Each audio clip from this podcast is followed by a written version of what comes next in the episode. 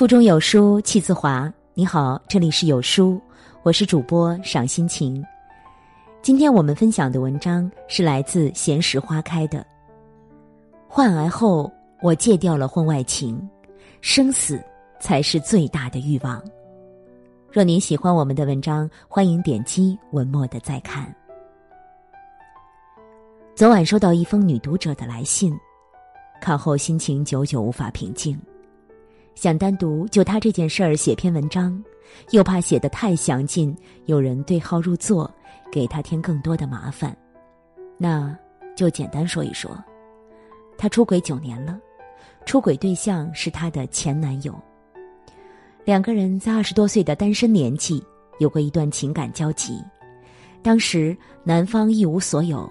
他父母也不同意他们在一起，用他的话说，那时年幼，很多时候自己也没主见。错失彼此后，男人去南方闯荡，搞销售，做培训，直至后来自己创业、结婚生子，他留守在家乡，进入体制工作，遇见门当户对的丈夫。九年前，男人把事业拓展到家乡。所以三天两头回他生活的城市办事儿。那时她刚生完孩子，因为家庭琐事和养娃代沟，和婆婆矛盾剧增，和丈夫关系日益糟糕。一来二去，她和那个男人又在一起了。她说：“都知道回不去了，彼此的婚姻也都进入了倦怠期，都懒得解决自己家庭内部的矛盾。”所以就把对方当成自己不幸的出口。他说，出轨这些年，他们每一两个月见一次面，都是他回老家办事时抽空和他约会。他们去人烟稀少的地方吃农家菜，或者开车到林市手牵手逛街，亦或是躲到山间的宾馆里站立。一开始，他也忐忑过，挣扎过，自责过。为自己不耻过，甚至很多次想过彻底断了算了。最终，还是死灰复燃。偷情这一脱离庸常生活柴米油盐和一地鸡毛的本能欲望，一次次战胜他为人妻、为人母的道德和责任，推动他奔赴在一直出轨的路上。直到他的身体出现异样。今年春天，他的身体开始出现不规则流血，去医院检查之后被确诊为宫颈癌。对妇科稍有些常识的女人都知道，百分之九十以上的宫颈癌是高危型 HPV 持续感染造成的。他说：“我至今无法确定到底是不是他传染给我的。”我感到最绝望的是，他知道我患上宫颈癌后，就渐渐消失了。他说，当他把患癌的消息告诉那个男人时，那个相识十五年的男人，那个给他送过这样那样礼物的男人，那个在床上口口声声说爱他的男人，就不愿再见他了。她在父母和丈夫的照料中。挨过了手术，幸好癌症发现的早，还没有扩散，甚至不用切除整个子宫，只需要切除宫颈。他说，有天下午，从病床上醒来，风吹动窗帘，一缕阳光照在床单上，往事排山倒海的袭来，他忽然泪流满面。老天用一场癌症对他进行惩罚，又对他给予警醒，是为告诉他，再也没有比生死更大的欲望了。可悲的是，很多时候，我们为了那些卑微的欲望，而忽略了生死健康。他的来信让我想起十年前当记者时采访的一个男人。那是二零零九年的防癌宣传日，我在防疫部门和防艾志愿者的帮助下，采访了一位艾滋病患者。那个男人是一个事业有成的中年男子，他在县区有两个厂矿，在市区有多套房产，和年龄相当的妻子生养一双儿女。一次去外地出差时，他在酒后和一名性工作者发生了关系。回来后感冒了一次。他没有在意。小半年后，他肾结石愈发严重，去医院做手术时被查出感染了艾滋病。他说：“我是穷苦出身，没有上成学，自己一步步奋斗到今天。我不愿婚外养情人，最引以自豪的就是小有成就，家庭幸福，儿女双全。”他低着头说：“就那一次，动了坏心思，结果就要了命。更令他无法接受的是，他被查出艾滋病的同时，他妻子怀了第三胎，去医院产检时，也被查出了艾滋病。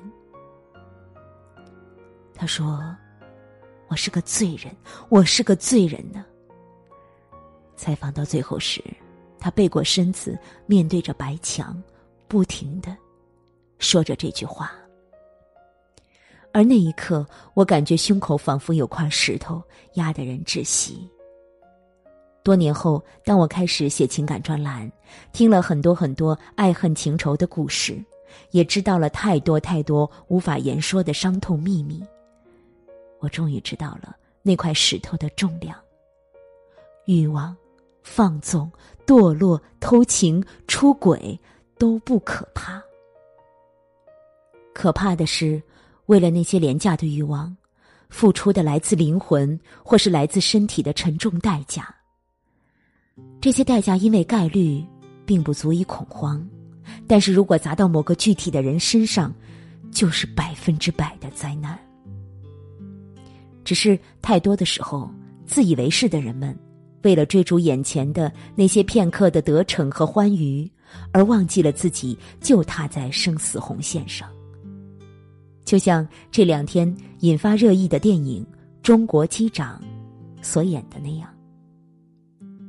电影《中国机长》是根据二零一八年五月十四日四川航空三 U 八六三三航班组历经的生死迫降这一真实事件改编的。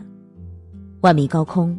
驾驶室挡风玻璃脱落，一百一十九名乘客和九名空乘人员命悬一线。尽管电影用大量镜头重现了英雄航班组的临危不乱和正确处置，而我看见更多的却是灾难前后人心的细微转变。灾难发生前，杜江饰演的帅气英俊第二机长梁栋，身为家有娇妻的已婚男人。在平稳飞行又百无聊赖的万米高空，仍按捺不住内心的蠢蠢欲动，撩拨头等舱里一位孤身前往西藏的美女妹子。普通舱里，那对好占小便宜的老年夫妻，偷偷的把两包榨菜藏了起来，却对空姐谎称没有发榨菜，在又要到两包之后，忍不住沾沾自喜。而头等舱里。带着粗金链子的暴发户，飞机起飞后仍不停的打手机，被空姐提醒后，恼羞成怒的他，为彰显自己飞扬跋扈的上帝地位，不仅将手机砸向空姐，而且在用餐时，对袁泉扮演的乘务长百般刁难。荷尔蒙驱使下的撩拨，小贪心诱惑下的市侩，耍无赖惯性下的盛气。每一句话语，每一个动作，每一个眼神，都淋漓尽致的诠释了平庸生活与静好岁月里那些比比皆是的本能欲望和人性弱点。直到灾难顷刻间发生，机身晃动，摇摇欲坠，机舱缺氧，险情罕见，尖叫哭喊，恐慌一片，生死面前，欲望退化。活下来，成为所有人唯一的信仰和希望。当你认为没有错误的时候，错就一定会来找你。这是电影中的经典台词之一。喜欢这句话，是觉得它道出了这样的真相：当你任由欲望驱使时，灾难正悄然降临。这是生命自带的惩戒，也是天地彰显的威力。因为没有敬畏，就很难善终。而这是一位老人告诉我的答案。我曾经遇见过一位年过九旬的老人，他和爱人牵手走过一甲子。年轻时，他南征北战，参军上学，常年在外。他的妻子留守在家乡，生养儿女，照料父母，省吃俭用，撑起一个家。后来，他们终于结束了两地分居的生活，他的爱人却病倒了。他放弃了升迁的机会，推掉烦乱的事物，不让孩子们请保姆，一心一意的照顾老妻。他们之间。没有表白，也不浪漫，有的是漫长岁月里的守望和信赖，寂寞病床前的照顾和关心。婚姻是什么？问他。婚姻是一场敬畏，因为敬，所以畏，所以有所为，有所不为。老人回答说：“夫妻是什么呢？”夫妻是一场生死，结为夫妻的那一刻就要做好准备，接纳对方生之痛、病之苦、世之伤。幸福是什么？幸福是一场警觉，因为要走远路，因为想要幸福，所以要时时警惕欲望，时时觉察膨胀。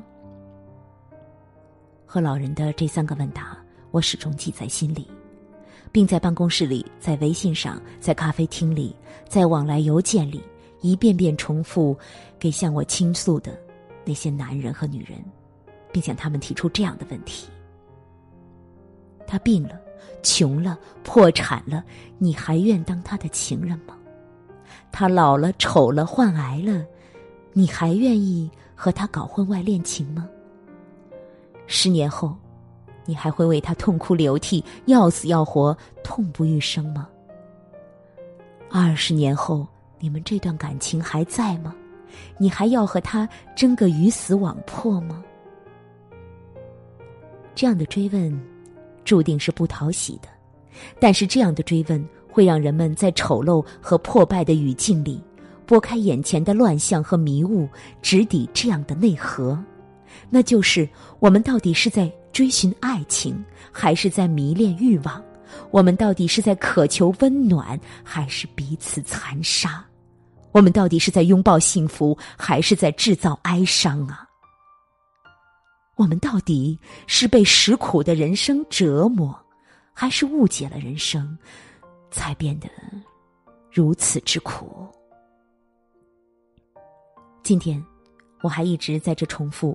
陈述和追问里没有停下，我希望这样的重复能让我自己，还有我遇到的那些男女，穿越平凡庸常的生活表象，淌过粗粝浑浊的岁月泥沙，始终心怀敬畏，保持警觉，洞见真相。